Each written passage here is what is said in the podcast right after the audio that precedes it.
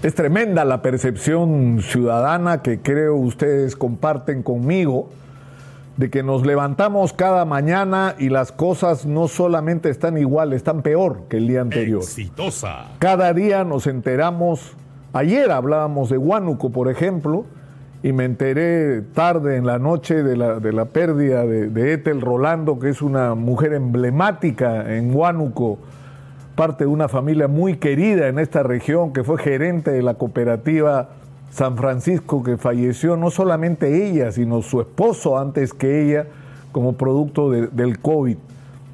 Y, es decir, la, la, cantidad de información que tenemos de gente valiosa como ella que estamos perdiendo. Y la sensación que uno tiene es que las autoridades y las personas a cargo de enfrentar esta crisis tan dura que nos toca vivir no están a la altura de las circunstancias. Porque ni siquiera eh, eh, ocurre que no sepamos qué es lo que hay que hacer. Claro que sabemos lo que hay que hacer. Hace rato que sabemos lo que hay que hacer. Es decir, un tremendo error en el manejo de las pruebas y llegamos tarde al mercado de las pruebas. Y por eso nos quedamos sin las pruebas moleculares que eran un instrumento clave para detectar quiénes estaban enfermos.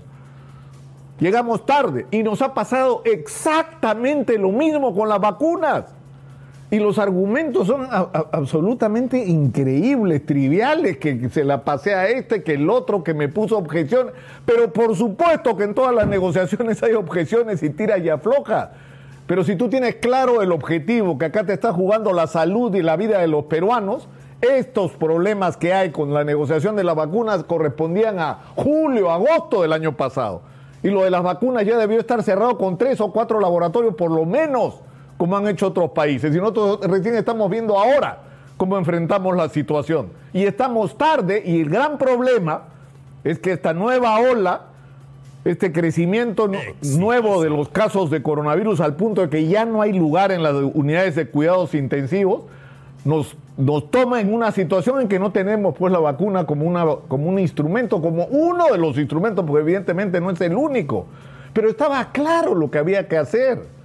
Estaba claro que eso era lo que teníamos que hacer, que no nos pase lo mismo que con la prueba. Nos pasó, nos pasó. Y hace meses que se habla del primer nivel de atención y lo único que hemos tenido es palabreo y mentiras. El 20% del primer nivel de atención funciona en condiciones que podrían considerarse aceptables. El 20% cuando es el principal instrumento para la lucha contra el coronavirus. Y miren cómo estamos. Es decir, la idea es detectar tempranamente los casos. Esa es la clave para la contención de la epidemia. Porque los detectas tempranamente y hay que repetirlo todos los días porque hasta ahora no terminan de entenderlo nuestras autoridades y eso te permite darle tratamiento temprano al paciente y aislar a la gente de su entorno que puede estar contagiada y contener así ¿no? esta explosión de contagios que está ocurriendo en este momento. Pero eso no se ha hecho, eso no se está haciendo y sabemos hace meses que esa era una prioridad. Tenemos un problema muy serio de recursos humanos, gravísimo. Nos faltan miles, no decenas, miles de médicos, miles de enfermeras para una situación normal donde no hay una pandemia. En medio de la pandemia necesitamos aún más gente. Y resulta que han desenchufado a los trabajadores que se contrataron para atender la pandemia. Y ahora recién se han dado cuenta y, los están, y les están restableciendo presupuestos, pero ya los desenchufaron. Es una cosa increíble. O sea, vas a discutir el presupuesto nacional de la República y no incluyes en ese presupuesto esto que es una urgencia. No hay plata para eso. Se le malogran, se le descuadran los números al Ministerio de Economía y Finanzas, por favor. Por favor, y lo del oxígeno. Otra vez estamos en lo mismo. Otra vez no hay oxígeno suficiente. Se ha montado toda un, una estructura que desde mi punto de vista es hasta criminal para que la mayor cantidad de oxígeno que el Estado y de salud adquieren sea de Praxer y del INDE, que son empresas que producen oxígeno industrial y también medicinal al 99%.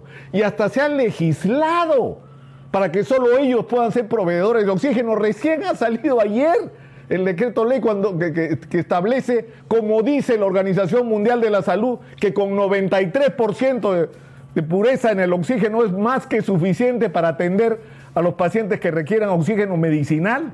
Y sin embargo, se ha seguido manteniendo esta relación de dependencia con Praxer y Linde, que ahora nos dicen que no tienen oxígeno suficiente para atender nuestros requerimientos, pero que se han convertido en una barrera para que se pueda adquirir plantas y comprar oxígeno a plantas eh, nacionales, locales, a empresas, a empresarios peruanos que han estado haciendo durante años esfuerzos por crear una industria del oxígeno, de los que han bloqueado con esta legislación para favorecer a los grandazos transnacionales.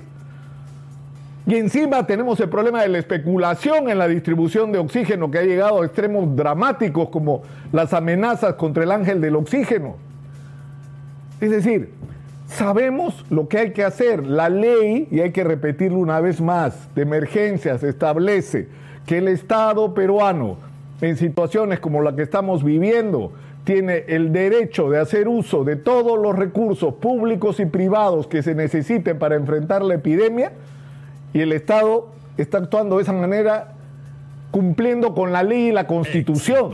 Es decir, si necesitamos oxígeno, el Estado no le tiene que preguntar a Praxer.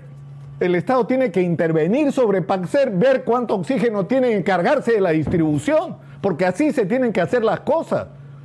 Esa es la manera correcta de enfrentar esta situación dramática. Y además resolver los problemas urgentes. Hay plantas que debieron venir hace rato y no han llegado. Hay plantas que han llegado para la generación de oxígeno que no están funcionando. Hay plantas que están funcionando al 20, 25% de su capacidad. Es decir, hay que... Pero una vez más, estamos claros en lo que hay que hacer. La pregunta es por qué no se hace lo que se tiene que hacer. Y la respuesta es muy simple porque quienes están a cargo de hacer que las cosas se hagan no son las personas adecuadas. O sea, ¿qué más tenemos que esperar? ¿Qué más nos tiene que ocurrir para que se produzcan los cambios que evidentemente necesitamos en la conducción de la crisis de la pandemia? Necesitamos un líder o una lideresa que sea capaz no solamente de hacer lo que hay que hacer, sino de aglutinar a toda la gente, convocar a todos los sectores que sean capaces de aportar para enfrentar esta crisis y que lo haga sin ningún tipo de prejuicio. Porque acá todo el que pueda ayudar debería ser bienvenido. Ese tiene que ser el criterio, porque nos estamos jugando la vida. En fin, esto depende de una sola persona en realidad en este momento, es el presidente Sagasti.